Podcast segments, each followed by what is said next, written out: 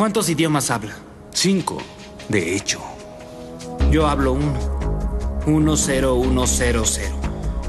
Con eso puedo robarle su dinero, sus secretos, sus fantasías sexuales, toda su vida.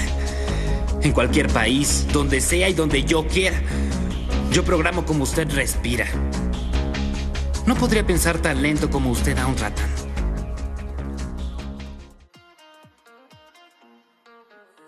Hola, ¿qué tal amigos? Sean bienvenidos a esta que es la decimocuarta emisión de la segunda temporada del podcast Tres Puntos.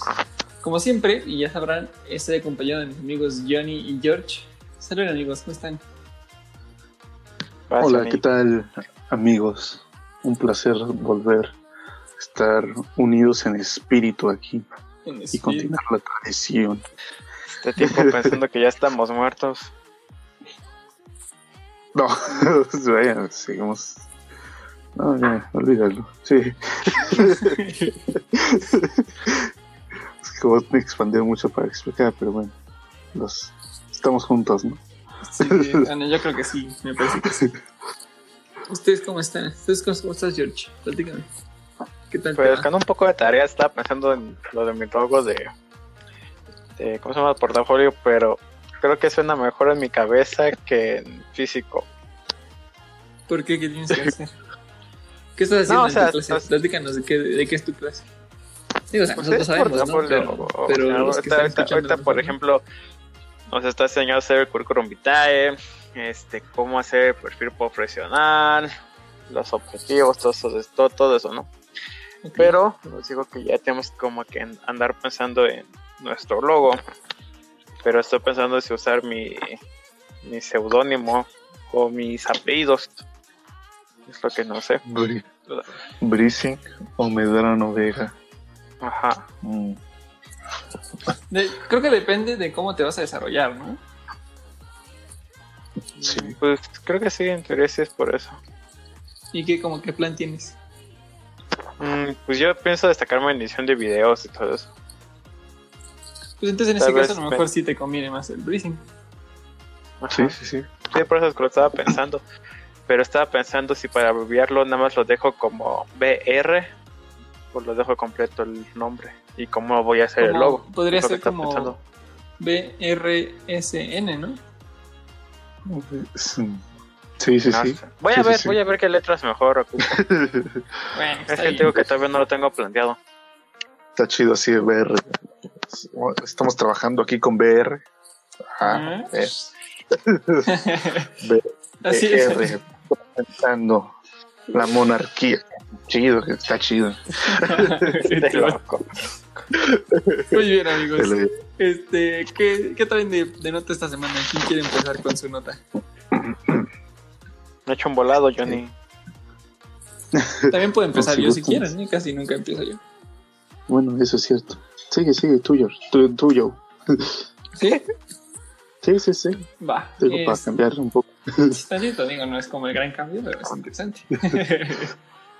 Eh, pues me encontré una nota bastante interesante que habla sobre que Sega, la empresa de desarrollo de videojuegos, el 3 de junio sacó como, eh, como, como nota, como notificación, sí, que van a crear una Game Gear Micro para celebrar sus 60 años. Y esta Game Gear Micro, no sé si la recuerdan, es un- era una consola portátil que se supone que intentaba hacerle la competencia a, a Game Boy de Nintendo. Y este, pues justo con esta celebración van a sacar cuatro modelos diferentes de la Gear Micro en cuatro colores, pues. Que es exactamente el mismo modelo, pero en miniatura. O sea, tiene literal 8 centímetros de largo por 4 centímetros de alto por 2 centímetros de espesor. Ok, Y- ok. Y sale en cuatro colores, que es negro, azul, amarillo y rojo.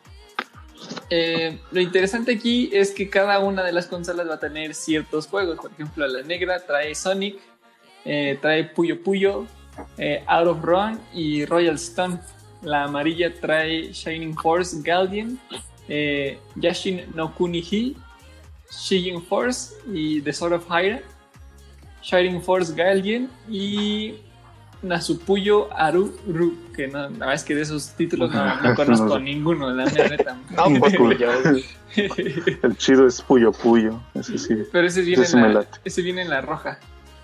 Ah, Era- sí, perdón, sí, sí. perdón, en la negra. En la roja vienen eh, Revelations, Demon Slayer, eh, viene Shin Megami Tensei, eh, Ah. también viene The GG Shinobi, y en la azul viene Sonic Chaos, eh, Gunsgar Heroes y Baku Baku Animal. Entonces, Ok. este, pues sí, justo estas cuatro consolas, bueno, cuatro mini consolas van a tener ese recopilatorio de juegos y pues parece que va a estar interesante. Te digo, es, mi- es muy pequeña. Eh, viene con una, una entrada de altavoz y una entrada para audífonos eh, de 3.5 milímetros de audífonos normales. Eh, Pues, y también Esperemos. tiene una entrada USB para cargar la batería y sin embargo también te permite usar las baterías AAA, lo cual es pues, un poco extraño porque pues, para ser nueva ya casi Mm. nadie usa baterías AAA salvo los controles de la tele y cosas así. Yo prefiero que tengan batería AAA, ¿sabes? Sí, a, a que sea recargable con USB. Pues es que puedes comprar baterías AAA recargables. Y es que con las, si ya tiene unas así puestas, se van gastando y pues ya no la puedes cambiar. Cuesta más. Bueno, eso sí es un buen punto, ¿eh? Sí, sí, sí. Pero no sé, esta idea de las consolas tendría que ser como muy baratas para que de verdad quieras comprarla, ¿no? O sea, bueno, no sé, o sea, depende, no, no conozco mucho a los fans.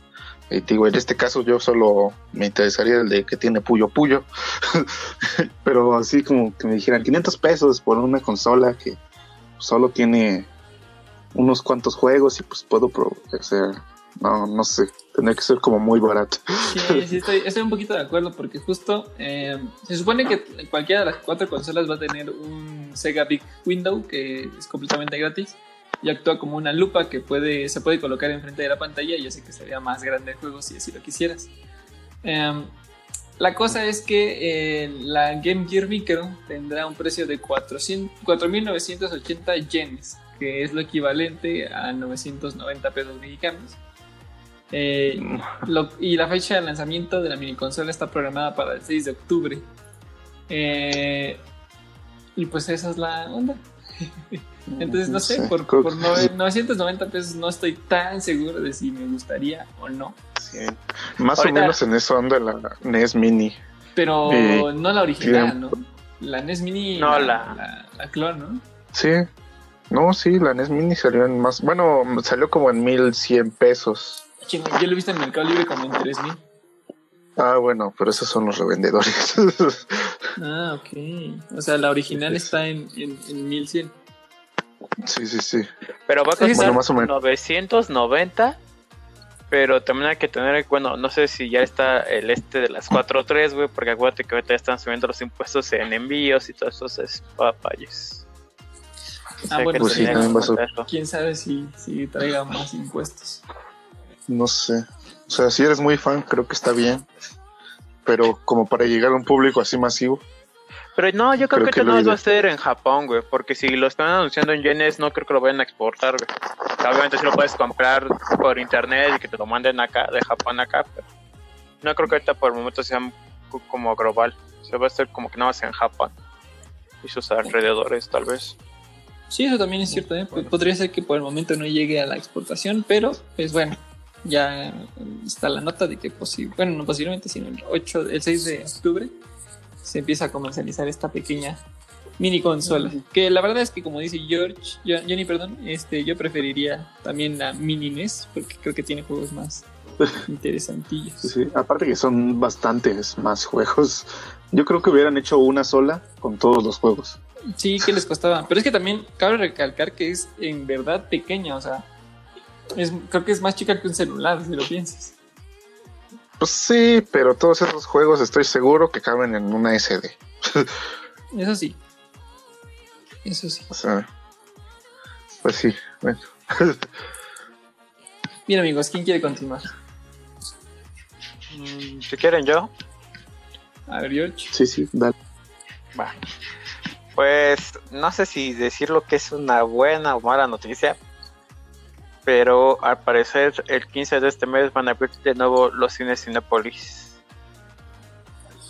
Los ¿El 15 de este mes? Sí, sí, sí. Ajá. Ah, qué buena onda, No me nos van a salir. Yo, yo- No. yo- yo también pensé lo mismo, ya fue, fue como de que dije, ah, ya puedo ir al cine. Y más como no me gusta estar en salas tan llenas de gente, dije, no creo que mucha gente vaya a los cines, así que voy a disfrutar eso. Justo yo vi un TikTok ayer, o hoy, no ayer creo, en el que mostraban el primer Cinépolis abierto que Ajá. está en Sinaloa, en San Luis Potosí. Sí, sí, No sí. me acuerdo. En uno de los dos. Sinaloa. Y este, y tienen las medidas, de, bueno, muestran las medidas de seguridad y está interesante porque pues, sí parece que está bajo control. Entonces, pues, por ese lado está chido. Sí, mira, las normas de seguridad son estas. Dice que todo el personal de Cinépolis pasará por filtros sanitarios. Otra de las normas es el personal también estará equipado con caretas, cubrebocas, tap- tapetes sani- sanitizantes, sus uniformes. También dice limpieza y desinfección de las salas, desde las butacas hasta pasillos, después de cada función. Y que el cine contará con dispensadores de gel antibacterial, señalamientos para guardar su sana distancia y que recomienda a los usuarios comprar boletos y productos en dulcería a través de su aplicación y el resto de sus canales Entonces- digitales. Para que Sí, solo sí, los sí. compres y los vayas a recoger y ya. Ah, Ok, o sea, no va a haber venta en ventanilla. Yo creo que sí, pero es que solo Sí dice hay, que pero- te recomiendan. O sea, que es, es más factible que los compres de tu celular y que nada más pases y los recojas a que te formes a, en la fila, ¿no? ¿Sabes cuál es el único Sí, problema de eso? Eh, y es algo que yo como consumidor habitual de cine me di cuenta, pues, no tan rápido, eh, la verdad es que no me di cuenta tan rápidamente. Y lo que pasa es que a veces los cines, dependiendo de la afluencia que tienen de gente, tienen tarifas diferentes. Entonces, por ejemplo, tú puedes estar yendo al cine de Plaza Satélite, por ejemplo, y a lo mejor no hay mucha diferencia, pero si vas al cine que está eh, así cerca de tu casa, que nada más tiene cuatro salas en lugar de las 12 que tienen las, las plazas grandes, esos cines más pequeños Mm. tienen tarifas reducidas cuando estás en taquilla. Entonces, Sí. eh, por ejemplo, si compras el, el ticket en la taquilla de la sala pequeña, o sea, bueno, de, de la sucursal pequeña, te sale en 56 pesos, en 75 pesos. Y si lo compras en línea, es el precio general de taquilla de todos los cines, entonces es más caro. Yo aquí tengo dudas. Si soy estudiante y estoy en, ca- en materias virtuales, ¿me harán descuento? Este, sí, de hecho sí, sí puedes ir con tu tarjeta de Unitec al, al cine y sí tienes descuento de estudiante. Más les vale. pues sí, pero pues bueno, o sea, igual y si van a un cine grande, así con, como dices, con mucha gente, yo creo que sí sería mejor pues en internet. Y bueno, al menos yo recomendaría que pues igual y nos esperemos un poquito a que pase la primera oleada de pues, sí, de la gente que diga, ya abrieron, vamos, pum. Yo creo que sí se va a llenar un poquito. Así que yo diría que sí esperamos un poco un poquito, ¿no? O sea, el primer día. Sí, bueno, no, obviamente hay que ver qué tal que de repente empieza un rebrote de esta madre y dices, sale, creo que mejor no hay que ir al cine. Sí, sí, sí. Porque, bueno, igual también habrá que ver qué tanto se llena, ¿no? O sea, porque, por ejemplo, como yo he visto un cine que está aquí cercano a mi casa, está, está llenísimo. Y si tienes que mantener un metro de distancia, toda esa gente no va a caber en, en el. ¿Cómo se llama? En las salas. Pues sí, ahí en, en, en espera. No, o sea, incluso en- ahí esperando afuera. Sí, se van a hacer filas muy largas, ¿no? Sí, sí, sí, vas a estar esperando afuera de la plaza, carnal. Eso sí. Pues no lo sé, yo creo que sí se van a editar porque pues hay mucha gente que no tiene como que que piensa que el COVID es una idea imaginaria y demás, güey. Yo creo que sí va a haber mucha gente así, ¿cómo, cómo decirlo sin que suene mal? ¿Qué palabra pondríamos? ¿Qué quieres decir? Descuidada. Gente descuidada, sí, vamos a decirlo así. Es que tiene otra palabra un poco más antisonante, pero sin decirlo.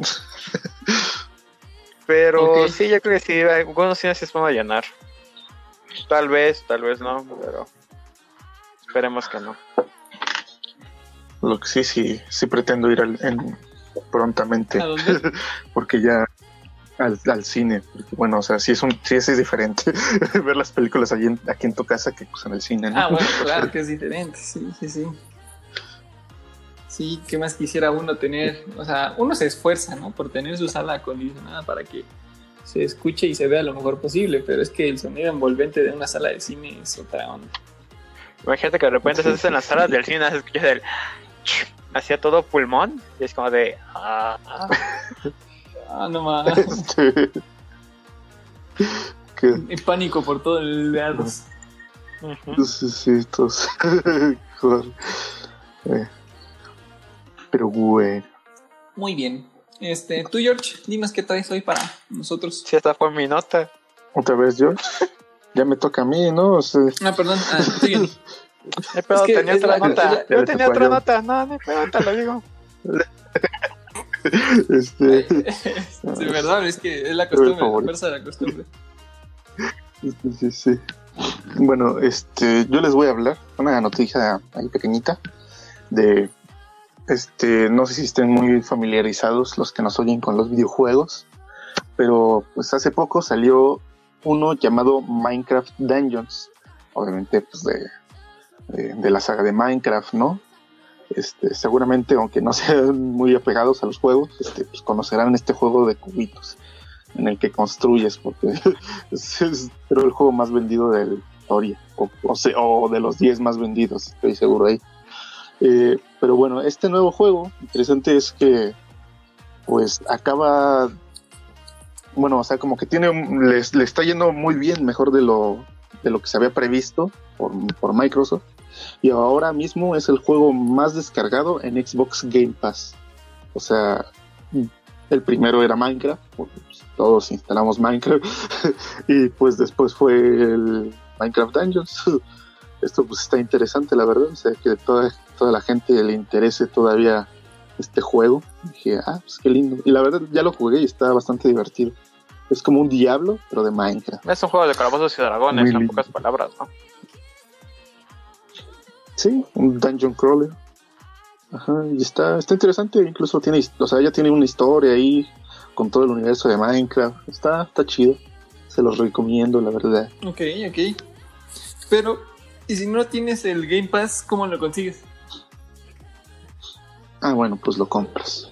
Ok, O sea, no, no te. El cochino capitalismo. Sí, sí, pues sí. ¿no? Está. No, no todos son este. ¿Cómo se llama? Eh, Epic Games para andarte regalando los juegos. Últimamente están regalando muchos, ¿no? Está medio extraño esa situación. ¿Qué Sí, sí, esconderán? sí. ¿Qué sabe? Luego ni. Luego ni los corre mi compu y yo los descargo. Por algún día. Tengas otra Bueno, compu. los, los, sí, sí, los adquieres. Pero sí, o sea, sí, ahí sí. Luego está el Game Pass a 10 pesos. si tienen la oportunidad de probarlo, pero bueno, les va a gustar, está cool. Ok. Y pues, Está disponible para. Si tienes el. Ultimate, el que es el que comparte PC y Xbox, ¿tú crees que sí se puede? Sí, lo más seguro es que sí. eh, si está en PC, sí, porque todo lo que es de Microsoft, si, se- si está en PC, sí te lo dan. Pues, sí, sí, está en. Sí, está en. ¿Cómo se llama? Eh, en PC, sí, y aquí lo vi. Ok. Así que también, también lo pueden probar aquí, Perfecto. en sus Perfecto, perfecto, amigos. Bien, pues entonces, si quieren, si no tienen algo más que agregar, porque dice George que tiene una nota extra, Ah, ¿quieren que les diga? no como quieras. Pues, Pues no lo sé. Bueno, es solo para mencionar pues rápido, ya ¿no? que la tienes. La semana pasada, como estamos hablando de, de los acontecimientos en Estados Unidos por el asesinato de George Floyd, si no me equivoco, Ajá. este ahora Nickelodeon sacó su... Bueno, paró su transmisión por 8.56 46 segundos, 8 minutos con 46 segundos sus transmisiones, poniendo la pantalla en negro y poniendo un mensaje que decía I can breathe. Entonces hay como que familias, bueno, eh, en la nota dice que hay que había unos niños que se habían espantado porque había- estaban viendo la película solos y que pues no sabían qué estaba pasando. Bueno, la tele solo es lo que está pasando. Y entonces que algunos papás. Indignados están diciendo así como de que es que Nickelodeon y la tele no es para que estén poniendo sobre eso, bla, bla, bla, bla, bla, bla, bla. Y Nickelodeon les dijo esto. Espera, déjame bajar la nota. No, pues justo yo creo que hay que explicarle bien a toda la sociedad qué está pasando, ¿no? Ajá. Ay, sí, Es que normalmente, como padres, nada más dicen, no, no, no, está muy chiquito, mejor no. Y prefieren no explicar esa clase de Mira, cosas. esto fue lo que dijo Nickelodeon. Dice, bueno, dice Nickelodeon respondió a los usuarios más preocupados porque los niños fueron blancos de la iniciativa. Desafortunadamente algunos niños viven con miedo todos los días. Es nuestro trabajo utilizar nuestra plataforma para asegurarnos de que escuchen sus voces y se encuentren sus historias. Eso fue Sí, como respondí que- a la gente. Sí, sí, yo creo que fue correcto, o sea, no, no lo veo mal. Yo creo que sí. Pues, pues sí, también pienso lo mismo. O sea, es que muchas veces como que los niños los queremos, este, eh, pues sí, los, los, queremos cuidar, pero pues esto no es cuidarlos, es ocultar, es taparle los ojos, ¿no? O sea, tienes que, eh, o sea, los niños también piensan, tienen que saber que cuando pasan estas cosas está mal, ¿no? O sea, para que cuando crezcan ya sepan esto desde, desde ya, ¿no? Desde su primaria ya les digas, oye, no, mira, este, estas, estas actitudes no, no están bien, ¿no? Sí, yo estoy de acuerdo, o sea, no, no puedes esconderle ese tipo de cosas a, a un niño, porque aparte, o sea, si es un niño afroamericano y, y él recibe insultos y recibe discriminación sin, sin saber por qué, pues yo creo que vale la pena explicarle las cosas, ¿no?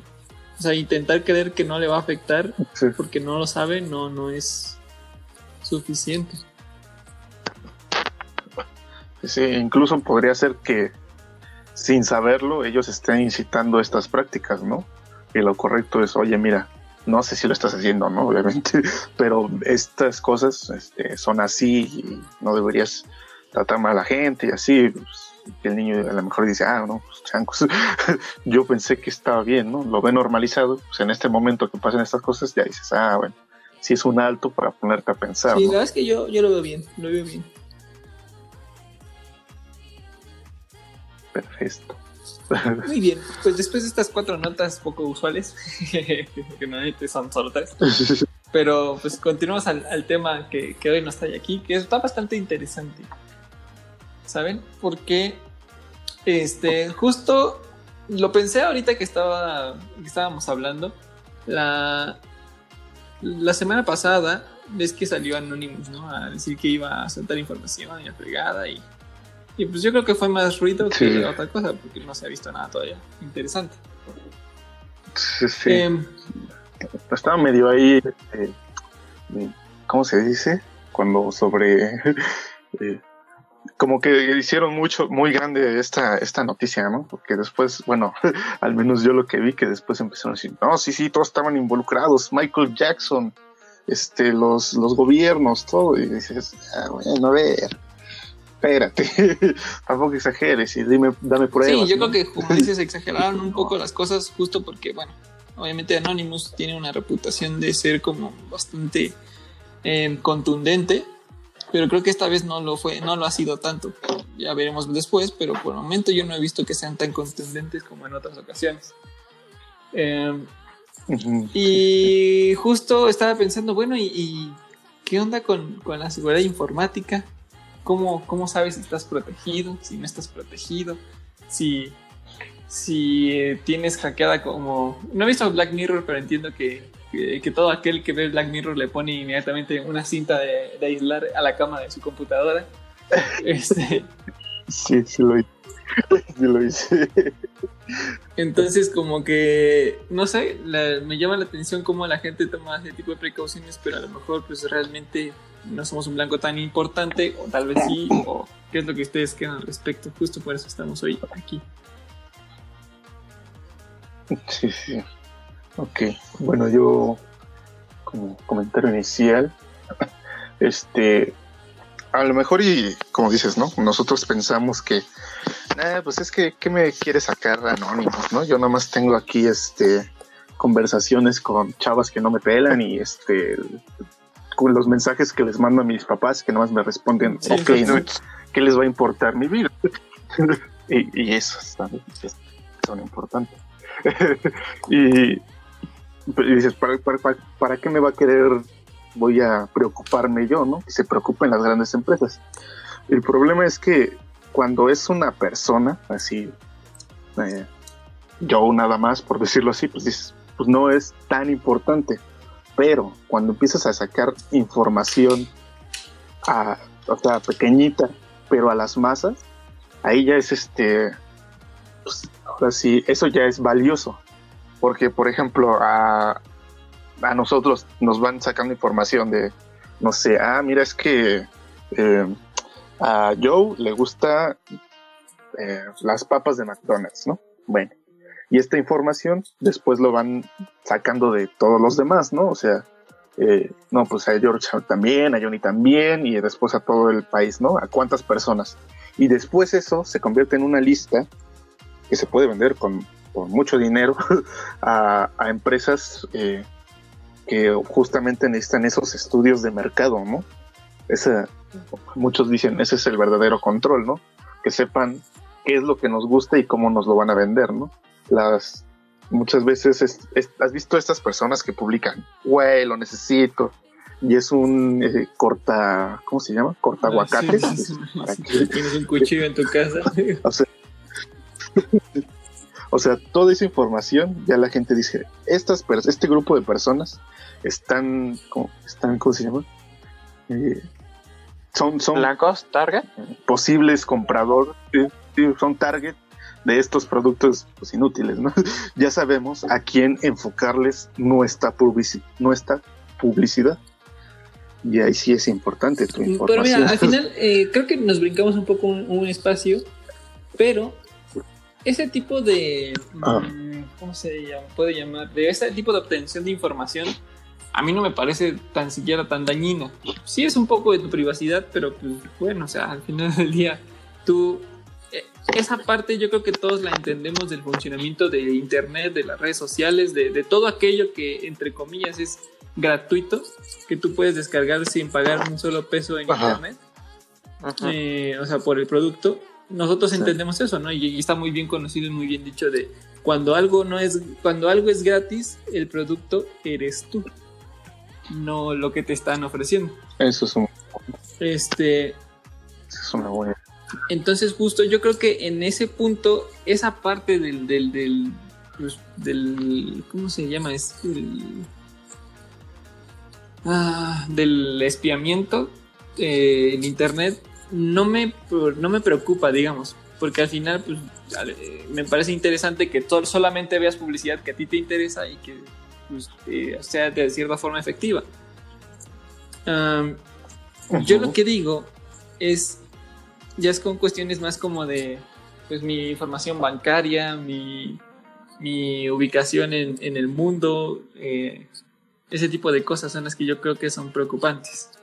De hecho, yo, yo me acuerdo que creo que por 2010, por 2012, salió un virus que te bloqueaba tu computadora por completo y te decía que tenían tu identificación, tus datos de tarjetas y tenías como que tus cuentas bancarias en línea, en tu computadora y todo, toda tu información de tu computadora y que tienes que depositar, si querías que se te desbloqueara toda tu información y tu acceso a la computadora, tenías que depositarles a un número de cuenta que ellos te daban.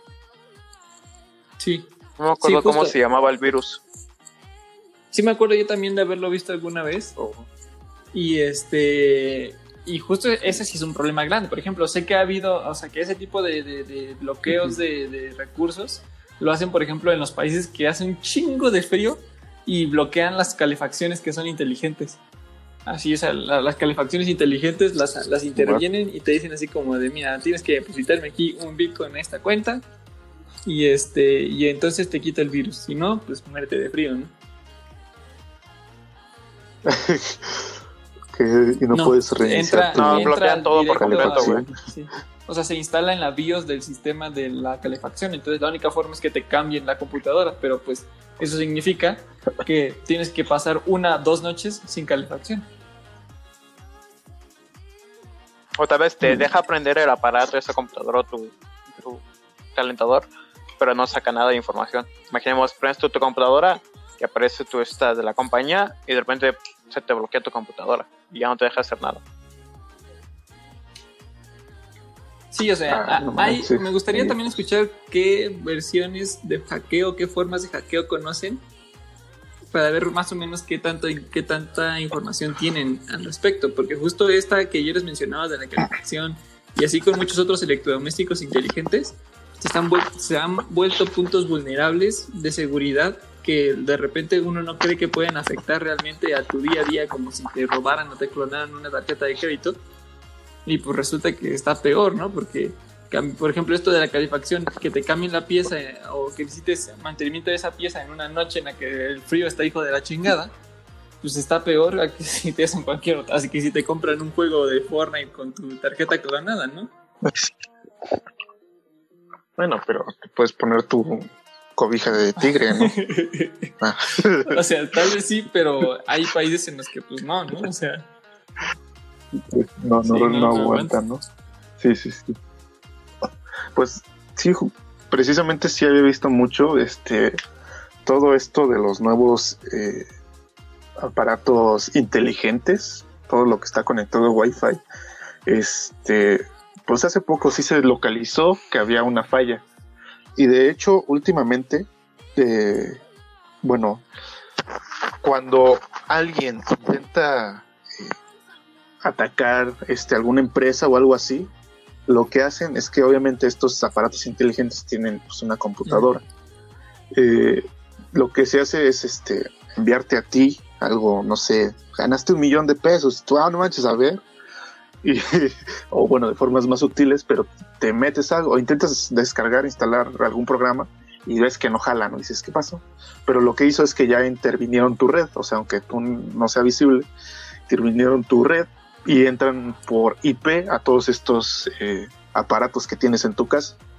Y estos aparatos son los que usan para para para eh, bueno para hacer un ataque a las empresas. Normalmente lo que hacen se necesita es que muchos dispositivos se conecten a la vez. Así que hacen que estos dispositivos que pues, son de tu casa, por ejemplo, este hacen que se conecten estos a la red y esos son los que tiran los servidores de las empresas bueno. y todo eso.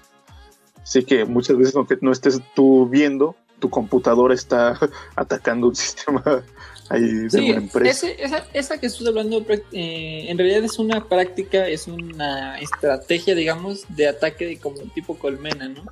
En, en la que justo el, el programador que tiene el interés de hacer el hackeo lo que hace es sobresaturar el sistema de recepción de información del servidor de la empresa para que falle y en entre entre el caos y el, el fallo que genera él roba información de la empresa que está atacando este sí ese es un Sí. método de hackeo eh, bastante interesante que no sé realmente qué tanto empieza o no a, dejar, estar en desuso porque pues ahorita las empresas ya se las habilitan y ya están encontrando modos más robustos de evitar ese tipo de, de ataques.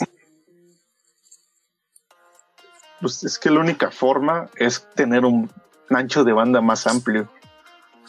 O sea, porque es que ahí no puedes tú decir, mm, eh, bueno, sí, es que no puedes detener como al que ataca. Es como si le negaras el servicio a alguien. Tú no sabes a quién le vas a dar servicio y a quién no. Así que pues tu servidor tiene que aguantar lo más posible. Por eso lo que hacen es contratar los servicios de banda ancha más potentes, las empresas importantes, para que soporten más estos dispositivos. Y obviamente eh, ahí es ya de tu capacidad como hacker que tienes de conseguir más dispositivos. Y pues no es tan fácil, ¿no? Porque ya no todos caemos en ganaste un iPhone. Pero creo que también hay diferentes tipos como que de, de virus, porque, o sea, sí estamos concuerdos de que cuando te abren una ventana emergente y te dicen, este es un iPhone, y lo abres, obviamente eso sí sabemos que es un virus. Pero, por ejemplo, también si tú... Sí, Es sí. que, por ejemplo, yo tengo entendido que luego cuando resuben como que archivos RAR, o no estoy seguro la verdad, ahí luego puedes meterte como que un archivo dañado. Y de ese archivo dañado, aunque sea una simple tontería, se expande demasiado. Sí, sí, hay que pensar que todos estos programas que nosotros bajamos bien confiados, piratas, muchas veces son gratis porque tienen incluido en el código pues estos esta clase de virus. Que igualito dices bueno pues este va a atacar pues a, la empresa no pues que, pues, que use mi computadora como quiera. Pero también podría usarse pues para afectarte a ti directamente como lo mencionaron no o sea eh, buscar tu hay un hay un virus que lo que hace es clonar tu pantalla. Así que en el momento en el que tú este, empiezas a escribir tus contraseñas, tus tarjetas y todo eso en internet, pues ahí ya obtuvieron la información, bueno, los hackers en este caso. Sí, y sabes también cuál es la, cosa. algo que escuché ah, igual mientras estaba haciendo mi investigación es que justo el internet, que es la carretera por la que todos nos vemos y por la que los hackers viven y todos vivimos últimamente, fue pensado de forma en la que fuera eficiente, pero no seguro. ¿Sabes? O sea, es como cuando tú eres arquitecto y diseñas una casa, la piensas de forma e-, eficiente, no, no necesariamente segura. Ya cuando te dicen, no, bueno, es que, es que la vas a construir acá en Ecatepec, se meten a robar tu casa, pues dices, ah, bueno, entonces déjame, le, le cambio unas cosas para que esté más segura, ¿no? Le pongo las protecciones a mi ventana. Para que se metan por el techo en lugar de por la ventana, ¿no? Sí, sí. Ok. Pero es que, bueno, a ver, no sé. Aquí es pregunta más que. Eh, en la internet. ¿Ya ni se fue?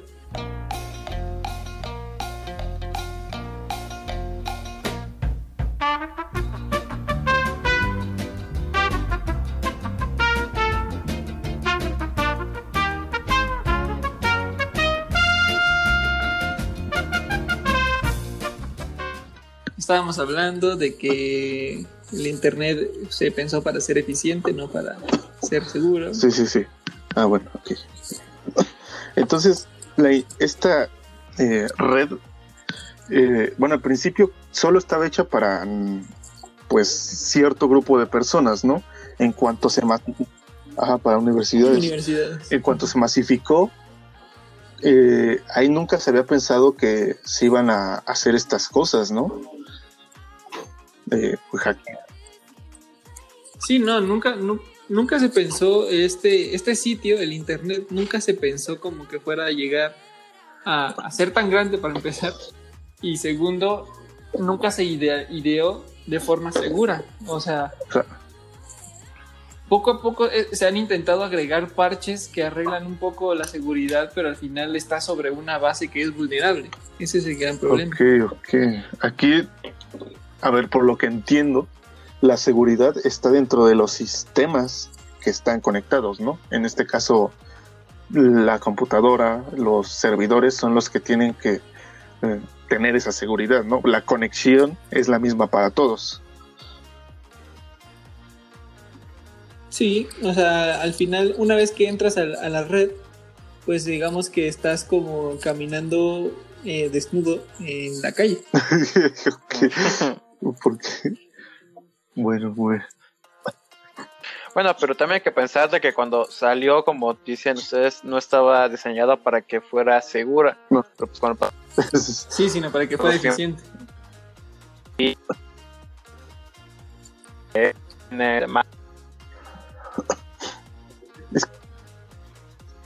Sí, ya, sí, más o menos. sí, pero es que es increíblemente complejo todo esto de las redes, ¿no? Porque incluso, bueno, a ver, tengo un amigo que pues, no, no, no pudo estar aquí, pero este, que mencionaba de, se supone que hay dos formas de, estar en Internet, o sea, cuando tú ingresas algo, eh, hay algo que tú ves, que es el front, front, y el backend, me parece. El front es lo que tú ves, ¿no? O sea, agarras y ves tu página te salen tus imágenes y todo eso. Pero dentro de, se supone que tu, la aplicación o página web que tengas no puede, obviamente, si tú estás manejando contraseñas, datos así, si tú lo pones, como decirlo, al frente, no te, eh, ¿cómo se llama? O sea, cualquier, cualquiera tendría acceso a eso, ¿no? Si han visto que su navegador le das una, eh, ¿cómo se dice? Esto de inspeccionar y ya te muestra todo el código. Eh, esto lo que hace es, primero tienes que hacer que esta información se mande a un servidor, que este es el que tiene que tener toda esta seguridad, y ya después te la devuelve como un código que eh, tu front, eh, ¿cómo se dice? Eh, pues ya es lo que lee y ya lo que te muestra. Y eso tiene que, ver con bases de datos, cosas ahí. Eso sí está... Hay que ver que las personas que están trabajando en esas cosas tienen que tener un conocimiento increíblemente grande de un montón de temas. ¿eh? Sí, porque justo también la, la, cosa es que las bases de datos son las que están siendo intervenidas. No sé si se acuerdan que hace poco hubo como una medio noticia amarillista en la que decían que China con sus dispositivos móviles estaban hackeando todo el mundo y la fregada. Ah, cuando Trump canceló su contrato con. Sí, que lo prohibieron. Sí, bueno, realmente no fue que dentro de los celulares que estás comprando hubiera un chip ahí maligno que te estuviera robando la información. ¿sabes? Sino que realmente lo que sucedió es que en, al final del día el 80% de la tecnología que se hace hoy en día se hace en China. Y lo que hicieron, o sea, aparte de la, de la tecnología que se hace en China, es la tecnología de, de discos duros y de gabinetes que se llaman para servidores. Entonces realmente el punto que intervinieron para hacer el robo de información personal, la que justo tú dices Johnny, que se les vende a, las personas, eh, que, perdón, que se le vende a las empresas, que es de las personas, pues toda esa información está alojada en algún servidor. Y entonces la, mentalidad fue, ¿para qué me, me molesto en estarle robando su información uno por uno a cada uno de los usuarios?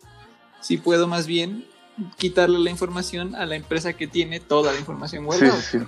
Esto, esto es muy cierto. Las empresas que más reciben estos ataques no son directamente, por ejemplo, Microsoft, Sony, este, Apple, ¿no? O sea, lo que interviene normalmente son los servidores que manejan estas bases de datos.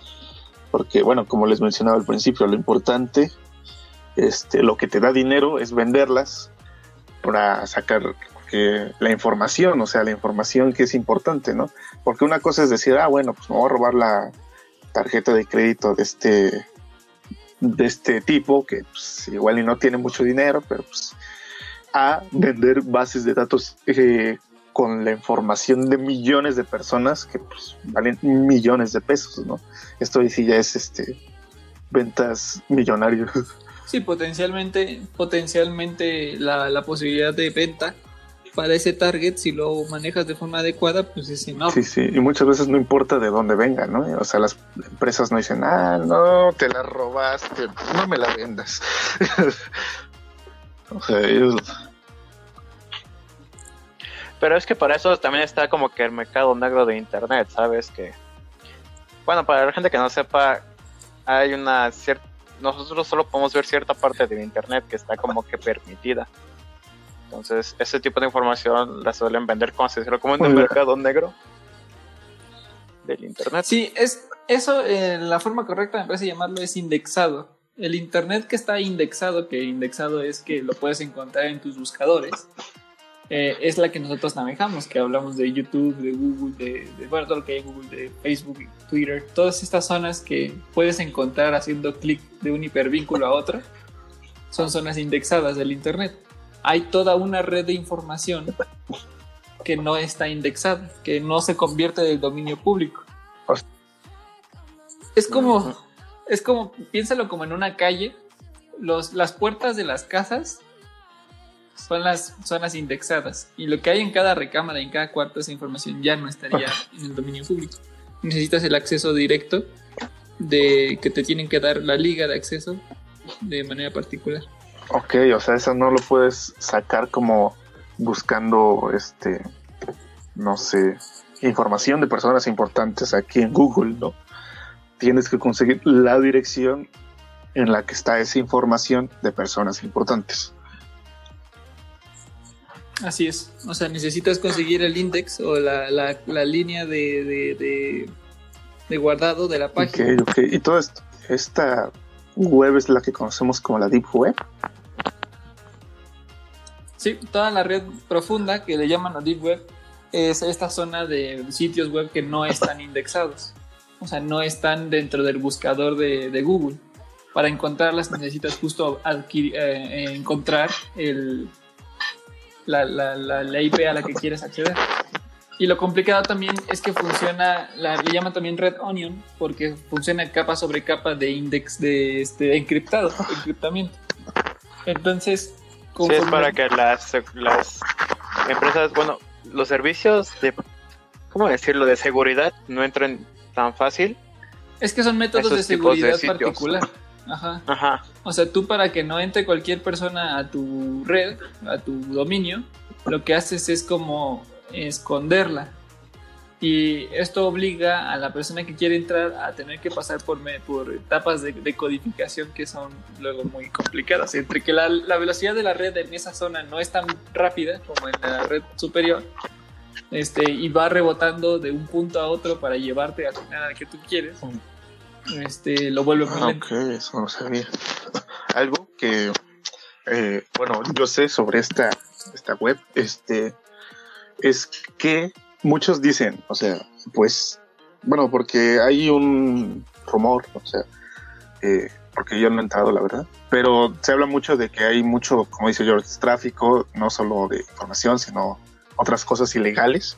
Eh, y muchos dicen así como de, oye, si ya se tiene toda esta información de, esta web, ¿por qué no directamente van y la tiran, no? Así de, nada, pues, ya sabemos eh, cómo funciona y todo, o sea, hay que tirar todo lo que está atrás, ¿no? Pero la idea es que mm, muchos eh, hablan sobre, este, ¿cómo decirlo? Eh, libertad, ¿no? Contra el- la seguridad, ¿no? O sea, que es más, que es mejor tener libertad o seguridad. Y aquí, pues, es un como ejemplo de que es libertad. O sea, se usa esta eh, red porque, bueno, las, policías o las personas que están a cargo eh, de investigaciones ahí de tipo, ¿cómo se llaman? Que el hacker como bueno. Eso también es interesante. El, el término hacker como que se sacó de contexto muy Ajá. rápidamente. Originalmente un hacker era una persona que, que se dedicaba a encontrar los misterios dentro de la programación y la forma en la que funcionaban los dispositivos y las redes. Y esa era su función, o sea, a él le gustaba investigar y encontrar como el acertijo que había detrás de la forma en la que estaba preparada Ajá. una red no necesariamente agredir a nadie, sino él, su pasión era esa, encontrar Sí, las sí. formas. Y por eso se supone que Y- hay muchos que dividieron y- como entre el bueno, el malo y cosas así, ¿no? Sí, hay quien les dice hackers de sombrero blanco y de sombrero negro, donde los blancos son los buenos y los negros son los malos. Hay quien dice que uno es, es hacker, el bueno, y cracker, el malo, porque es de romper. Y este, o literal les cambian totalmente donde el hacker es el bueno y el pirata informático es el Ah, malo sí, sí. que todos conocemos en la tele. Pues sí, eh, se supone que esta, bueno, gente que te ayuda o te protege, o por ejemplo las policías que necesitan intervenir este, o conseguir información vital para algún caso, eh, lo que hacen es que si esta, esta, como decirlo, carretera estuviera limpia, eh, no podrían, como ellos, actuar sin que los detectaran, ¿sabes? O sea, si tú vas en una carretera, si está vacía, tú ves a alguien, a una sola persona, dices, ah, pues, lo, lo identificas claramente. Pero pues, eh, si en esta carretera está lleno de personas, de miles de personas que van en todas direcciones, no vas a poder identificar fácilmente a las a, pues, a, quien tú quieres, ¿no? A, a tu conocido, por decirlo así. Así que esta, toda esta carretera este, sirve para protegernos, pero también, obviamente, pues ha facilitado el, ¿cómo decirlo? Pues pues sí, la, la delincuencia, ¿no? Por, de hecho, esa misma privacidad. Sí, ese es un poco el problema y justo este también lo que hace complicada la forma en la cual detectar el origen de la red es que estas personas son expertas en esconder esa información, o sea, hacen, como te decía, hacen rebotar la información de donde realmente está saliendo y de donde tú la estás viendo. O sea, si a lo mejor tú la estás eh, colgando desde Canadá, pero el usuario final la ve como si estuviera en Israel. Ok, entonces el problema es que es muy poco este, em, intuitivo, digamos, o fácil eh, identificar de dónde viene una señal. Sí, sí, ok. O sea, esto está pues muy complicado, la verdad. Sí, ahora quiero volver un poco a, lo que está dentro de nuestras posibilidades porque eso se me hace interesante. Este, justo estamos hablando de que es muy peligroso y que realmente está muy fácil y la fregada. En realidad, este, si un hacker quisiera tu información, muy fácilmente podría encontrar tu información. ¿Estamos de acuerdo? O sea, eh, si un hacker realmente quiere obtener lo que tú tienes, lo va a lograr tarde o temprano y más bien más temprano que tarde. Sin embargo, quiero que saber qué es lo que ustedes tienen en perspectiva al respecto. ¿Cómo creen ustedes que están protegidos o cómo se protegen ustedes y qué tanto es realmente lo que pueden proteger? Mm, pues es que creo que aquí, este, bueno, al menos mi caso, creo que en el caso de muchos, nuestro, nuestra mayor protección es este la falta de no sé cómo explicarlo, como no llamar la atención, ¿sabes? Eh, comúnmente este, la gente busca, bueno, estos hackers, sí, vamos a decirlo, voy a estar diciendo hackers, eh, aunque igual no sea correcto el término, el término, pero bueno, este, lo que buscan es obviamente pues algún valor monetario o, sí, algo así, ¿no? No quieren pues, o bueno, sacarte información para eh, sobornarte con ella, ¿no? O sea, no, le interesa, como dije, eh, la chica que no te pela o los ok de tus papás, ¿no? Así que, pues, la, yo creo que si tú dices, bueno, no tengo una cuenta que tenga suficiente valor monetario como para el esfuerzo, pues creo que en parte es suficiente, pero ya en casos de que tuvieras eh, ahora sí que cuentas importantes o información de verdad importante, ahí sí es cuando tendrías que tomar precauciones, ¿no? Como eh, digo, me hablaba mi amigo sobre protección de VPN, cosas así, que hay que ver que hay niveles, como decirlo, de hackers, ¿no? O sea, hay muchas personas que pueden robarte información, pero no todas podrían, este, con un simple filtro, o sea, que tengas, a lo mejor ya es muchísimo más complicado. Y no cualquiera eh, evite esos filtros, ¿no? Y no va a valer la pena si no eres alguien que de verdad tiene, como decirlo, estos, estas cuentas importantes o información vital, ¿no? Mm, tal vez sí, sí, pero la verdad yo siento que si quisieran, pero es que también te pueden estafar, ¿sabes? Porque, por ejemplo, te pueden, como decíamos hace rato, bloquear toda tu computadora. Imaginemos, tienes trabajos importantes o demás que te urgen, que te, que te bloqueen tu computadora. Obviamente te van a estafar para decir, ah, mira, este es un tipo de programa. Bueno, hemos, hemos visto que este tipo trabaja para cierta empresa, está haciendo un trabajo nuevo. O sea, que bloquear su computadora y pues chantajearlo, ¿no? Entonces yo creo que mucho de lo que mucha gente hace es como que cambiar su VPN. El VPN es como tu localización tiempo real de la computadora. El VPN, para ah, ya lo mencionamos varias veces y creo que no hemos explicado realmente qué es y por ahí tiene que haber alguien que no sepa qué es. Eh, el VPN viene de las siglas en inglés Virtual Private Network, que lo que hace es, este, es bastante interesante.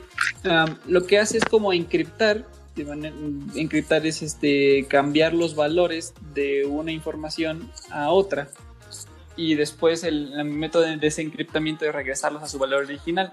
Eh, las primeras veces que se vieron cuestiones de este estilo fue con la máquina Enigma, la forma en la que este, los alemanes escondían su información Ajá. en la guerra y ese tipo de cosas, en las que una frase o un código, un- un- una serie de palabras, de datos, de lo que sea, los alteras, los mueves de lugar, les cambias los valores para que cuando alguien que no entiende cómo está codificado no pueda leer. Ok. Eso básicamente el encriptamiento. El VPN es una forma diferente de, de seguridad en la que lo que hace es como, imagínate que hay un hilo. eh, ah, vamos a hacer este ejercicio.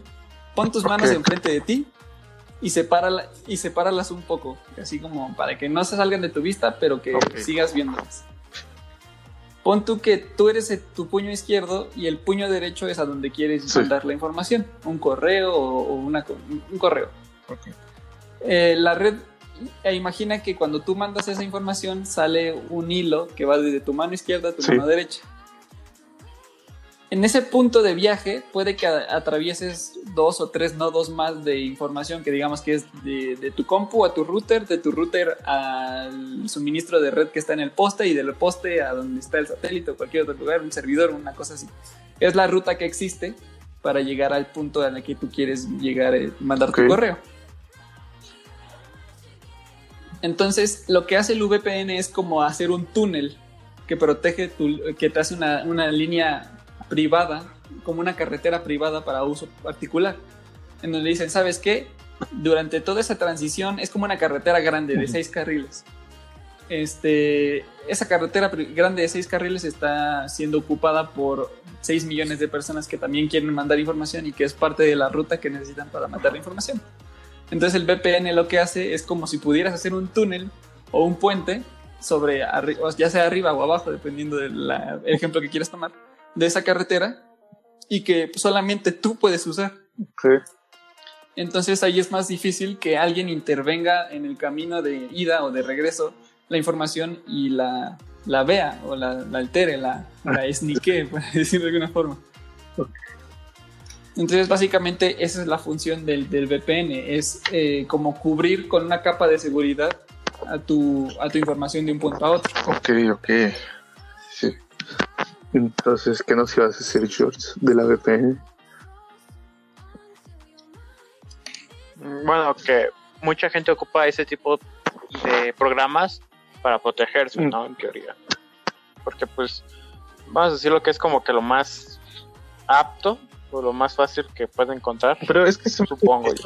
Sí, últimamente se han puesto de moda porque han encontrado la forma de dar este tipo de servicios de redes privadas este, que te dan un, un punto más de seguridad favor. Pero digo, es que es difícil ser blanco, o sea, bueno, digo, es difícil, pero no es imposible, ¿no? Claramente siempre está ahí. Pero ser blanco de estos eh, ja- eh, ataques directos, debido a que no tenemos ahora sí cosas realmente importantes, ¿sabes? O sea, cuando muchas personas dicen, es que me hackearon, el 80, 90% de las veces, el, real, el problema real es que eh, tu cuenta fue, este, no cerraste bien tu cuenta y fue cambiada en alguna otra parte, olvidaste tu contraseña, o alguna clase de estos problemas. O sea, normalmente no, no so- es, muy raro que seamos eh, objetivo de estos ataques eh, reales, ¿no? O incluso la de las cuentas. Está claro que llega a pasar, ¿no? Cuando alguien sabe, este, bueno, porque hay que decir que, por ejemplo, las cuentas del banco es como que agarren, estén ahí, ¿no? Y tú agarres y dices, ah, mira, aquí está la cuenta de este. Se ve que tiene dinero, ¿no? Vamos a intervenir. Normalmente lo que haces es que si sabes que un objetivo tiene este mucho dinero, vas directamente a buscar información de él y después mm, a tener acceso a sus, por ejemplo, dispositivos y ya después de ahí buscas el acceso a sus cuentas. No es como que alguien agarre, se entere que tú tienes mucho dinero y, y lo haga, ¿no? O sea, este, esto normalmente es porque tú agarras y das a conocer estas cosas, ¿no? O la gente te ve y dice, ah, no, tiene un carrazo, no tiene dinero. Sí, e- es parte del punto, pero eh, sin embargo también hay gente en internet que justo estábamos hablando, ¿no? Oye, ganaste un iPhone, oye, esto, o sea, están intentando todo el tiempo este, encontrar gente que no esté al tanto de esta información y meterles el Sí, gol. sí. Entonces, por ejemplo, el, el, VPN es una muy buena forma de hacer que tu información no sea intervenida en el viaje. Y los antivirus normalmente justo lo que hacen es decirte, oye, este archivo no tiene credenciales este, como válidas de algún tipo, o sea, no tiene seguridad eh, fundamentada, entonces ten cuidado en abrirlo, siempre lo ponen en cuarentena, cosas así, porque los, los servicios de antivirus normalmente tienen una base de datos de, virus detectados, entonces cuando hay una coincidencia en tu sistema de, una, de un elemento malicioso que tienen ellos en el suyo, te dicen, oye, oye, espérame, este es un virus, nosotros ya lo detectamos hace un mes, por decirte algo, y ten cuidado, o sea, lo bloqueamos automáticamente para que a ti no te afecte. Y, igual que tienen ya un indexado de, páginas que ellos eh, pues tienen como tachadas en la lista negra, ¿no? Así como en estas, estos lugares son puntos este, estratégicos, por decirlo, o nidos, pues, de, gente que quiere robarse tu información. incluso este, ciertas actividades, ¿no? Por ejemplo, si tu computadora dice, eh, bueno, o sea, lee el programa y, y, encuentra que el programa tiene la capacidad de sacar información y enviarla en segundo plano, va a decir, a ver, a ver, espera un momento, ¿por qué quieres hacer eso? Por eso hay programas que nosotros sabemos que hacen eso y decimos, ah, no, no hay problema, esa es su función, ¿no? Pero cuando lo instalas, te, el antivirus directamente dice, no, no hagas esto porque detecta esta actividad que en teoría se puede usar para, para robar tu información, ¿no? Y la bloquea. Así es, así es, así es. Y el antivirus lo bloquea. Sí, tienen desde detección de, focos ya encontrados y detección de actividades probablemente maliciosas, que es como dicen normalmente, ¿no? Este, entonces, justo este tipo de, métodos de protección son las que yo creo que la, sociedad general debería de usar, pero al final estas tácticas y estas cosas son para poder quitarte de encima al ladrón común, por llamarlo de alguna forma, ¿sabes? Es como cuando, cuando tienes la posibilidad de comprarte un carro, pues ya te deshiciste de la posibilidad de que te roben en la combi, ¿sabes? Sin embargo, siempre va a existir el que te roba en movimiento, o sea, que llega y te, baja con una pistola, ¿no? Entonces ahí ya tienes un problema más grande. Podrías blindar tu coche, blindar tus, tus ventanas, y entonces ahí sí le dices, a ver, dispárale, igual no va a entrar la bala, ¿no? Y entonces te robo a alguien este con un misil antitanque. O, te, o te secuestro a alguien. Y entonces ahí tú, o sea, el problema es justo ese. La seguridad que tenemos nosotros en Internet sirve hasta cierto punto para quitarte de encima a algunos de los maleantes que tienes en la red. El antivirus es uno de los primordiales, es de los primeros que tenía que tener todo, el mundo este, para poder quitarse de encima varios de los atracantes de cómic, por decirlo de alguna forma. El VPN a lo mejor te quita la posibilidad de que te roben el carro pero pues ya después entran, creo yo, los, los monstruos más grandes, o sea, los, los hackers más fuertes que ellos dicen, mira, no me importa que tengas todo esto, igual yo tengo otra forma de entrar a tu sistema y robarte lo que necesito. Este, e incluso ni siquiera te ataco directamente a ti, a lo mejor descubro que este tu hija va a cierta escuela y está en contacto en ciertas compus, entonces eh, de forma muy, ¿cómo se dice? Muy sutil, dejo una memoria USB ahí donde está ella, la va a encontrar, va a decir pues una memoria USB, la va a encontrar, va a ver que no tiene nada en la memoria y se la va a quedar como suya. Lo que esa persona no sabe es que esa memoria en, la forma, en, el punto más profundo de su, de su código tiene ya un programa que por más que formatees 10 veces, el programa ahí sigue. Eh, que justo lo que hace es detectar toda la información de tu sistema operativo. ¿Qué? ¿Qué? Entonces, y eso se ha vuelto una práctica muy común hoy en día con los hackers, que lo que, de hecho puedes comprar este tipo de memorias USB en línea en Amazon, en, en, Mercado Libre, eh, donde tú puedes programar lo que exactamente lo que quieres de la computadora en la que se conecta.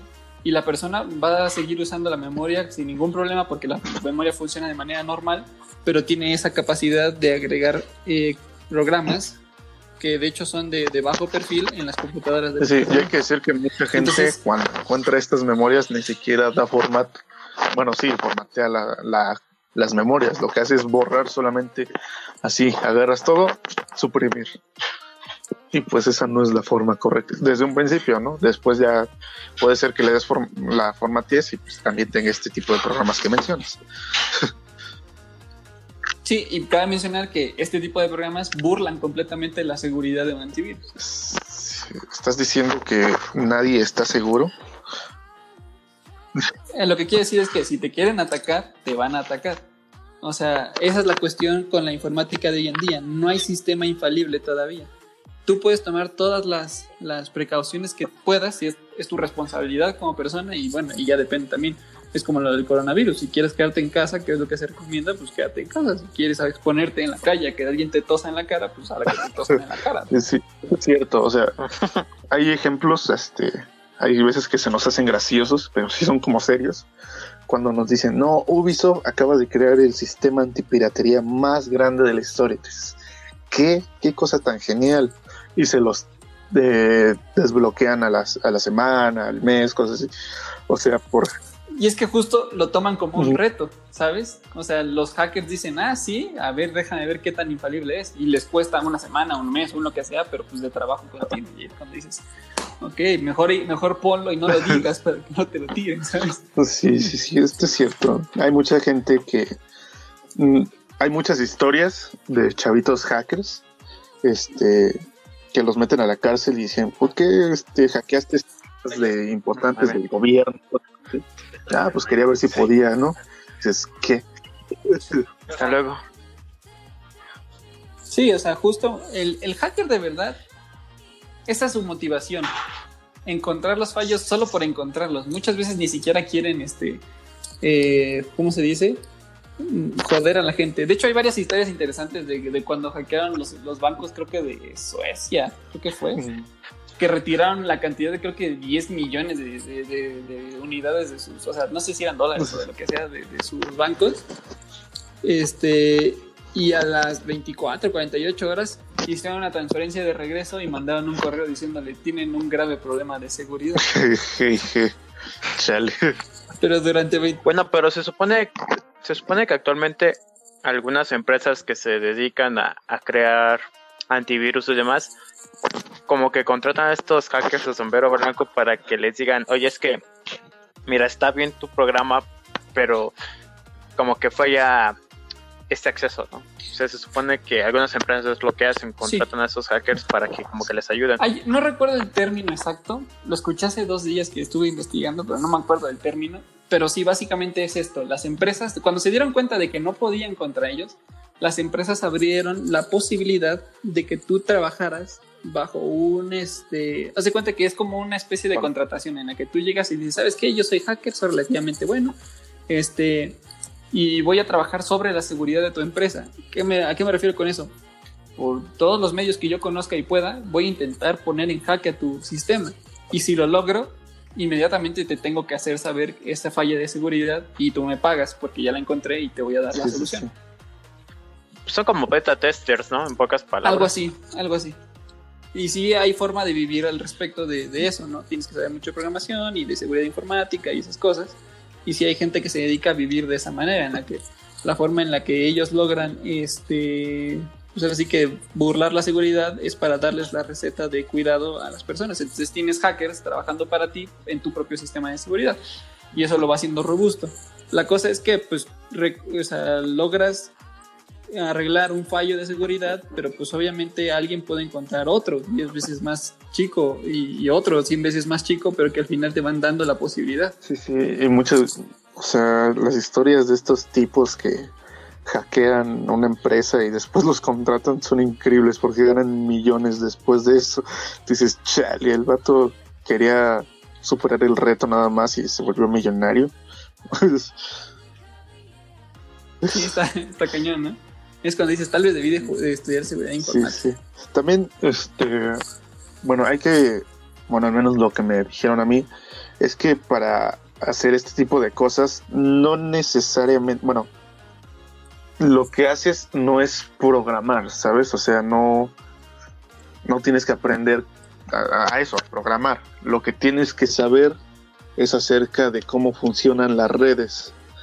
Y bueno, obviamente, por ejemplo, aquí como te mencionaba, ¿no? Lo del el backend y el front de, del- de estas aplicaciones. Tú dices, ah, bueno, este obviamente supongo que te sirve, ¿no? Que aprendas, pero lo importante, o sea, si tú eres programador, no eres hacker. O sea, no es como que Sí, no. la cosa es que tienes que saber todas estas cosas de cómo funcionan las redes para que sepas dónde, ahora sí dónde atacar, ¿no? Porque como te decía, ¿no? No agarras y dices, ah, no manches, inspeccionar, ¿no? Como muchos, hay muchos TikToks, ¿no? En los que agarran y en, este, dice, ¿cómo comprar un iPhone a 10 pesos, ¿no?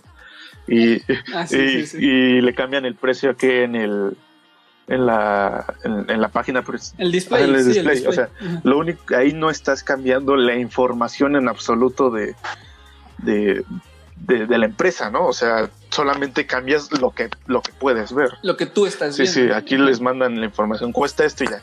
Incluso si tú agarras, intentas comprar, después te va a volver a, mand- a mandar la información del backend, te la va a regresar, te va a decir, eh, cuesta esto y te va a cobrar eso. Y si tú la vuelves a cambiar, te va a seguir cobrando lo mismo. O sea, aquí esto, como les digo, o sea, sí, igual y tú dices, ah, yo sé cómo funciona esto del front, pero pues el que sepas eso no significa que puedas este, atacar, ¿no? Sí, claro, eso es una cuestión totalmente diferente. Por ejemplo, hay algo que se implementó para los correos electrónicos, para encriptar correos electrónicos, este, que pues nadie tomó en serio. Cuando se empezaron a intervenir correos electrónicos se desarrolló esta tecnología, pero pues no se hizo popular porque es un poco engorrosa. Y al final esa es la cosa. La seguridad informática es molesta. O sea, no es, no es cuestión de, ah, ya puse mi antivirus, ah, ya puse mi esto y se me arregló la vida. Porque la realidad es que no. Te ayudan un poco, pero no, no es la, como se dice, no es lo, Infalible. este, no es infalible. Y por ejemplo, para los correos electrónicos crearon una tecnología que se llama PGP, que son siglas en inglés para Pretty Good Privacy, que es un método de encriptamiento de un programa que lo que hace es que te genera a ti dos contraseñas, una pública y una privada. Ok. Entonces, lo que hace es que tú escribes tu correo, incluso imágenes y todo, eh, o documentos PDFs, lo que sea, lo pasas por el PGP con tu clave privada y luego tu clave pública se la tienes que enviar a otra persona y era de regreso tu, su clave pública también. Y entonces cuando tú mandas un correo, va con un bloque de encriptamiento que es ilegible, o sea, no tiene sentido alguno, pero en cuanto llega allá, ya hace el match de que tanto tu clave pública como privada y su clave pública como privada coinciden en unas cláusulas para estar seguros de que el que envió el correo es el que lo envió, el que recibió el correo es el que lo recibió y que todo es correcto. Entonces empieza un eh, proceso de desencriptamiento en donde te muestra el correo tal y como es. Ese método es prácticamente infalible, no hay forma de que nadie que no tenga tu clave privada pueda abrir tu correo. Pero hacer todo este proceso es un gorro, ¿sabes? Sí, hay algo también, como dices, otra vez volviendo al ejemplo de Ubisoft. Este, muchas veces estos sistemas, este, a pesar de que es por tu seguridad, o bueno, más bien de la empresa, este, lo que hace es que son tan, son tan potentes y necesitan tanto procesamiento que muchas veces te afectan el tenerlos en tus programas. En este caso de Ubisoft, eh, ellos este, tenían instalado esto en los Assassin's Creed. Lo que pasaba es que hacía que tú, aunque tuvieras el PC más potente que había, pues no podías correr bien tu juego porque por todo este esto que estos procesos que estaban pasando detrás en el backend para evitar la piratería, ¿no? Entonces, pues, o sea, corría peor que pues, en una consola. Entonces, pues, me compro mi PC potente para jugarlo bien. Y pues a la mera hora no puedo porque pues hay un montón de piratas, ¿no? Sí, o sea, ahí ya hay una relación costo-beneficio, o sea, Muchos pues ahí sí, no, no, no hay forma de, de no caer en eso, en, en quitar los sistemas de seguridad, porque pues sí, te, te, que te generas un poco de eh, enemistad con el cliente, por decirlo muchos lo que Es como si tú y yo, Ah. es como si tú y yo intercambiáramos correos, o sea, te mandara en correos con lo del podcast, pon tú, y te dijera, oye, pero me preocupa mucho que alguien se lo robe, entonces hacemos esto del PGP y es como de, oye, pero tienes que instalar esto y tienes que pasarle Sí. esto y luego tienes que hacer este otro y luego te, o sea, en lugar de ser un simple paso de enviar, recibir, leer, es enviar, es Son escribir, 10. encriptar, sí, o sea, se vuelven 20 pasos que nadie quiere hacer, entonces ahí es donde está el problema. Sí, sí. En este caso, lo que hacían, digo, en los de Ubisoft es que lo compraban y después lo descargaban pirata. Porque el pirata corría mejor. porque ya no tenía todos esos procesos. Bueno, ahí, ahí sí hay que encontrar como un intermedio, como un balance entre seguridad y efectividad. Bueno, o eficiencia. bueno, yo quiero volver un poquito al ciudadano común. Es Ok. como, bueno, como les mencioné al principio, ¿no? O sea, y como dijiste, ¿no? Igual y a ti no te molesta tanto este que te roben tu información para darte este publicidad este especializada, ¿no? El problema Sí. eh, que por ejemplo en estas elecciones en Estados Unidos este mencionaban el poder que tenía Facebook debido a es que esta información se puede usar tanto como para venderte cosas o para o sea decirte ah tú estabas buscando una licuadora mira ten una licuadora o decirte nosotros conocemos este los hábitos de consumo de este de esta persona Así que aunque no sea algo que le interese, lo vamos a convencer para que lo compre, ¿no? Con ciertas cosas. Por ejemplo, mm, League sabe que no todos este, vamos a, caer en su publicidad, ¿no? Pero ellos dicen, vamos directamente a todos los gamers y con mm, toda la información y todo esto, hay mucha, ge- o sea, sí afecta directamente en su en, lo que quieren, ¿no? En que quieren descargar. O en este caso de las elecciones, lo que hacían es que te mostraban eh, post eh, de páginas que apoyaban, que tú apoyabas, convenciéndote de lo contrario, ¿no? Por ejemplo, por ejemplo, o sea, cosas de eh, Pero es que eh, yo siento que eso más es como paga de publicidad. Mm, sí, o sea, obviamente ellos pagan la publicidad, pero va toda esta es importante que vaya a cierto grupo de personas. Por ejemplo, digo, estos posts se enviaban a personas que, por ejemplo, yo estoy en contra de Donald Trump. Así que entonces lo que vamos a hacer es enviarle páginas que esta persona apoye. Por ejemplo, si yo sigo, bueno, no conozco páginas estadounidenses, o si sigue el Universal. Si esta persona sigue el Universal, vamos a buscar dentro del Universal eh, post buenos sobre Donald Trump, ¿no? Donald Trump se salvó un perrito, ¿no? Pero no te muestran los malos. O sea, sí los puedes buscar, pero no te aparecen en primer plano. Así lo que hacen es como que irte diciendo, ¿estás seguro que Donald Trump? Mira, salvó un gatito, este, velo cómo se ve en ropa interior. Ok, no salió eso de trompa interior. Bueno, pero o sea, lo que hace es intentar convencerte y se menciona, bueno, a ver, esta, este dato no lo tengo exactamente, pero en su tiempo sí se mencionó de la cantidad de personas que votaron eh, po- positivo gracias a este, este convencimiento. Está práctica. Ajá. Sí, bueno, sí se sabe que ahí hubo ahí una forma truculenta de, de embellecer justo la campaña electoral. Y mira, ahí sí hay un punto intermedio que yo no estoy seguro cuál es mi postura al respecto, porque creo que es parte de la obligación individual investigar realmente por quién vas a votar. ¿Sabes? Sí. O sea, tú deberías de, de dedicarle un tiempo porque es algo realmente importante, aunque muchas veces ya no se percibe de esa forma. O sea, la gente va, vota porque sabe qué es lo que tiene que hacer, pero termina votando por el más guapo, por el que le cae mejor, por el que se expresa mejor, por el- lo que sea, Sí, ¿no? sí, sí, sí. y, y deja de un lado que pues esta es una, una práctica realmente importante. Lo que tú como individuo deberías de realmente estar haciendo es ir, entrar a la página de, de tu candidato, revisar qué es lo que pide, ver qué es lo que promete y en base a eso decidir cuál es el que más te gusta. Pero pues la verdad es que la gente es muy floja y termina este, consumiendo lo que Facebook le da, ¿no? O sea, y te dice, si en Facebook ya viste 10 posts de, ah, Donald Trump es la onda, o en este caso Andrés Manuel es la onda, Sí. te la crees y ahí es donde pues ya vale madres, o sea... Mm, Pues sí, pero aquí estamos pensando que, por ejemplo, solamente estás buscando información en Facebook. Si pudieran llegar a aplicar esto, por ejemplo, páginas como Google, no te podrías tú salvar. O sea, tú dices, yo ah, voy a investigar sobre Trump. Buscas eh, propuestas o últimas acciones de Trump. Se supone que como tienen todo tu historial, es que digo, esto es una cosa de estudio, o sea, agarran y dicen, ¿qué, qué post ha visto? ¿Qué post les ha dado like? ¿Qué post este, les ha dado me enoja, no?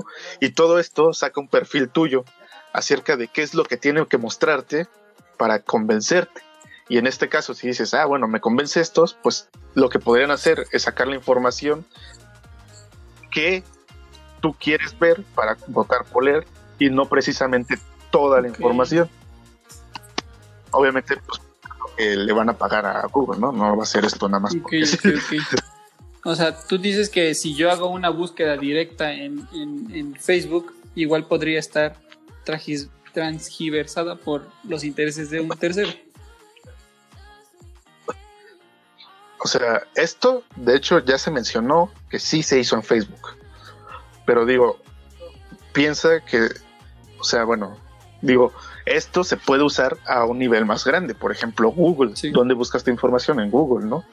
Que tú busques este Trump y los primeros mil resultados sean de las propuestas que de acuerdo a tu historial y a tu perfil, este, te van a convencer. Ok, ok, ok. O sea, sí puede llegar a ese punto en el cual incluso la búsqueda directa esté intervenida. Sí, sí, sí. Por, digo, es que, como, les mencioné, o sea, tu información individual, o sea, igual y es un poco compleja y dices, bueno, pues ¿de qué me sirve hacer este estudio para una persona, no? Pero si que en este caso este Facebook agarra y dice, voy a hacer este programa que cree un perfil de todos mis usuarios, pues ahí sí ya conviene, ¿no? Y si dices, puedo, tú dame dinero, Trump, que yo puedo convencerlos a todos con la información de los perfiles que ya tengo, pues ahí este, genera. Sí, bueno, en ese punto sí entiendo que, que se vuelve mucho más peligroso. sí, sí, sí. Y es aquí donde, pues, yo pregunto, ¿no? O sea, como que ustedes, ¿qué preferirían? ¿Tener su eh, estar como muy controlados, que todos puedan ver este y protegerte de todo, o tener tu libertad de poder este, buscar ahí pues en todos lados con el riesgo no sé si, si utilizar no sé tendríamos que investigar en esto, más al respecto. Mm, si vas navegando todo el tiempo con la VPN no sé si te pueda evitar ese tipo de, de prácticas sobre tu información sinceramente pero es que, por ejemplo, aquí no lo está sacando alguien externo, es Facebook. Facebook tiene la información de a quién le das like. ¿Estás de acuerdo? O sea, sabe cuáles son los posts que más le gustaron a cierto grupo de gente. Es que digo, este es un estudio, por ejemplo, de este grupo de gente le da like a, gatitos, ¿no? Este le da likes a, posts en contra de, de AMLO, de Trump y pues por medio de eso saca tu perfil. Por eso hubo tanto problema con... ¿Con, quién tuvo problema que Facebook hace poco? Que le vendió su información a... a, a, no recuerdo qué empresa, pero era de, no, bases de datos. Recuerdo haber escuchado aquí. Pero bueno, ah, sí entiendo el punto y entiendo dónde vas. Yo tampoco, En ese caso, no importa las, las capas de seguridad que tú puedas tener, si lo que están haciendo es analizarte directo desde el servicio en el que tú estás contratando, pues tenemos un problema. Sí, ah, en ese caso, pues sí, a lo mejor tendría que buscar una forma de desarrollar una forma de que no te contabilicen, ¿sabes? A lo mejor esa sería una forma de intentar evitarlo, pero pues nada, así que no, no sé cómo hay, hay quienes hablan que pues la, la mejor forma, pues obviamente es ah, no estar en el sistema. No, quiere estar en internet hoy en día, por la razón que sea, económica o por la que tú quieras, o sea, entretenimiento, no sé, es como es como decir, ¿sabes qué? No salgas a la calle porque afuera es peligroso. Pues sí, afuera es peligroso, pero necesito salir para conseguir la forma de comer. Sí, sí, sí. Pero aquí yo creo que está un dilema interesante, ¿no? O sea, los beneficios que te da Facebook es tan importante como para que tenga ese ah, poder, esa información tuya. Pero al final esto es escalable a cualquier red, ¿no? Sí, sí. Por ejemplo, Google. que tiene tu servicio de Google Maps, tu servicio, bueno, bueno, los que usamos Android, ¿no? servicio de Google Maps, de Google Music, de Google Películas, del tiempo. Ahorita lo que ahorita lo que estaba pensando es si ves que actualmente ya hay como que computadoras smart o inteligentes. Computadoras. Televisión. Ah, casas, ok. No, casas. Ah. Casas, sí, sí, sí. Casas. En teoría ya son casas. sí, sí. Si te Ah, hackean y no te permiten salir, güey, ¿qué harían ustedes? Pues sí. ¿Qué tal si son ventanas blindadas o algo por el estilo? O qué tal si vives en un Eh, edificio rompes tu super alto? ventana y luego la del vecino de abajo. Chancos. Sí, pues sí. Y vas no, pero ventana tras ventana tras ventana, ¿no? La tuya para salir y la del vecino para entrar y ya luego vas por la escalera. Pero aquí sí se me hace, Y si no puedes romper la ventana, aquí sí se me hace algo interesante. Fíjate que tienes un sistema de seguridad así potente en tu casa, ventanas blindadas y una Ajá. puerta smart, ¿no? Y después dices, estoy encerrado, ¿cuál sería tu salida, no? Quizá llamar a alguien. Pero, ¿estás de acuerdo que tu celular también puede ser hackeado? Así que hackean tu celular y después, ¿qué haces? Te tienen encerrado por cosas que tú hiciste, Sí. ¿sabes? Te encerraste solo. Les Sí, diste sí, las herramientas para que estuvieras a- Sí, al final Ahí. va a llegar un punto en el que todos Digo, vamos a tener me que decidir qué tanto, o sea, costo beneficio de todas las cosas que hagamos en internet. Yo creo que más o menos Sí, en eso se va a convertir, no, no, Es- en, no es- en mucho tiempo. ¿eh? Ahí, sí, es difícil, ¿no? Muchas veces dicen, ah, pues es que es, es, es mejor antes, ¿no? O sea, pues abrir tu, tu reja así a mano, ¿no? Con candado y todo eso. O, o tú dices, dices, ah, pues prefiero que llegar y así que desde lejos la puerta se abra, ¿no? O sea, si estamos dispuestos a correr es- este riesgo por estos Sí, lujos. o sea, al final sí, o sea, estoy de acuerdo. Llega un punto en el que vamos a tener que estar haciéndonos esa pregunta constantemente. Tendremos que ser más cautelosos en todas las decisiones que tomemos, porque de otra forma vamos a ser un blanco súper fácil para quien sea. Sí, sí, sí. Y decir que hasta ahora este problema de la de los objetos no, de las conex sí, los objetos inteligentes, este, este, este hueco que había todavía no ha sido resuelto. Sí, no, no, de todo. Así que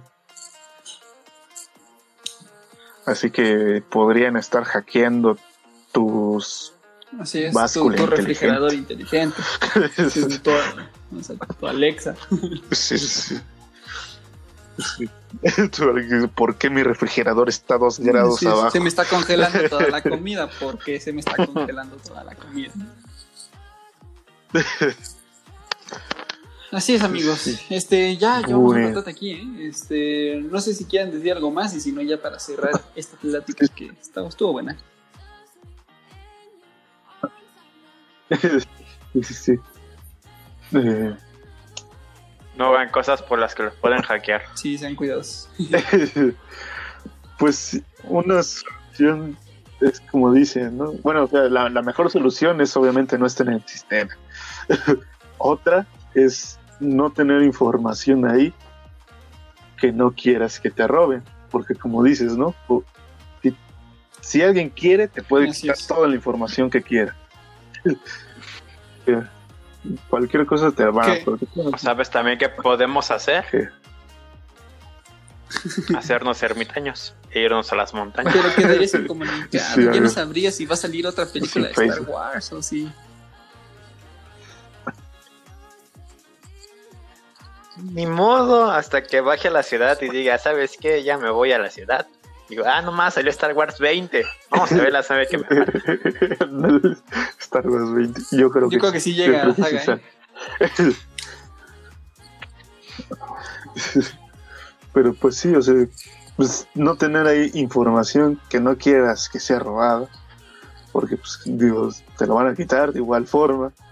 Y pues Sí, creo, creo es- que ya, o sea, todos estamos, es un, tienes, tenemos que ver, como dijiste, ¿no? El costo-beneficio, si verdad vale la pena, posible robo de información, que estar en Facebook viendo Y a simple vista se escucha como muy sencilla la respuesta, pero no es tan fácil, ¿eh? No es tan fácil. Sí, no está fácil. Yo Sobre no todo quiero tú, dejar de bien memes. memero. Sí, es, es sí. cierto, esto es cierto. Te puedes hacer tus propios memes y reírte de ellos.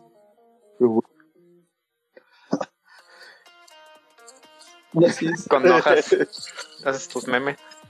Puedo ser como, como yo, volverme ermitaño y dibujar memes en el suelo de bar. O, o ¿no, ¿no has visto los videos esos de tipos que viven así como que en selvas y hacen sus. Así los de palacios de, Technology se llama. barro y no sé qué? No sé, Ajá, sí, sí, hay que pensar si de verdad haces. estamos dispuestos a dejar de ver estos videos a las 3 de la mañana de jóvenes africanos construyendo casas Sí, de bar. ¿sabes?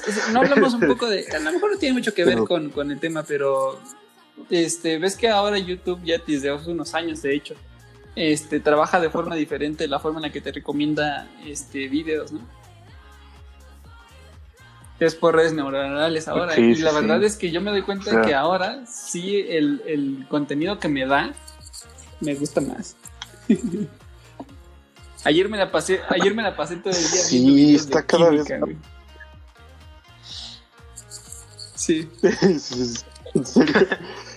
A mí, a mí se la pasa recomendando videos de plantas y yo digo, ¿qué te pasa? Bueno, sí, sí lo quiero ver. Es, somos parte del sistema, amigos. Somos parte del sistema. Maldito sistema me Pero tiene bueno. Pero bueno, sí, creo que el Sí, mío también. sería ¿Tú, ya George, todo. ¿Tienes algo más que decir antes de que nos vayamos? Perfecto, pues. No, pues ya lo había comentado antes.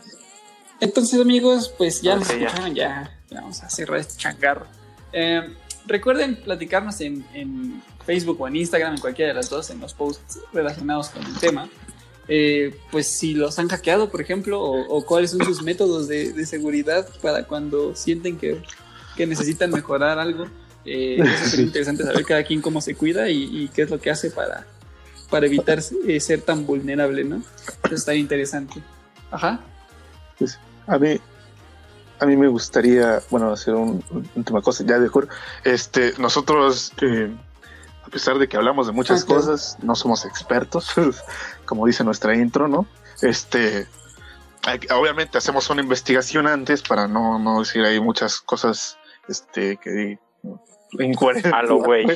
Eh, así que si, si hay alguien que nos escuche y sepa de esto, pues la verdad que nos gustaría este saber y si nos comentan ahí este no es que miren están bien mensos porque les faltó esta información sería muy bueno bueno sin el mensos por favor pero sí sería muy agradable Sí, Eh, sí, o sea, en justo general, por eso siempre al final pedimos que que nos- nos, que nos comenten, porque, este, como bien dice George, no somos expertos y pues este lugar es para, para entre nosotros platicar sobre todo, pero pues para poder darle nuestro punto de vista a las personas que nos escuchan. Eso no quiere decir que nosotros tengamos la verdad de nada. Entonces, este, sí sí sí igual gente que no sabe también que esté en cero pues ya le da le da la cosquillita de Sí, investigar es más todo el tema, esa es toda la idea de este podcast. Entonces, pues sí, cualquier cosa que quieran compartirnos, ya saben, por Facebook o por Instagram, esos son los lugares indicados. Este, y si quieren eh, mentarle su madre a George o a Johnny de manera particular, pues pueden encontrarlos en las redes sociales como aquí yo soy un amor. ¿Y a ti por qué no?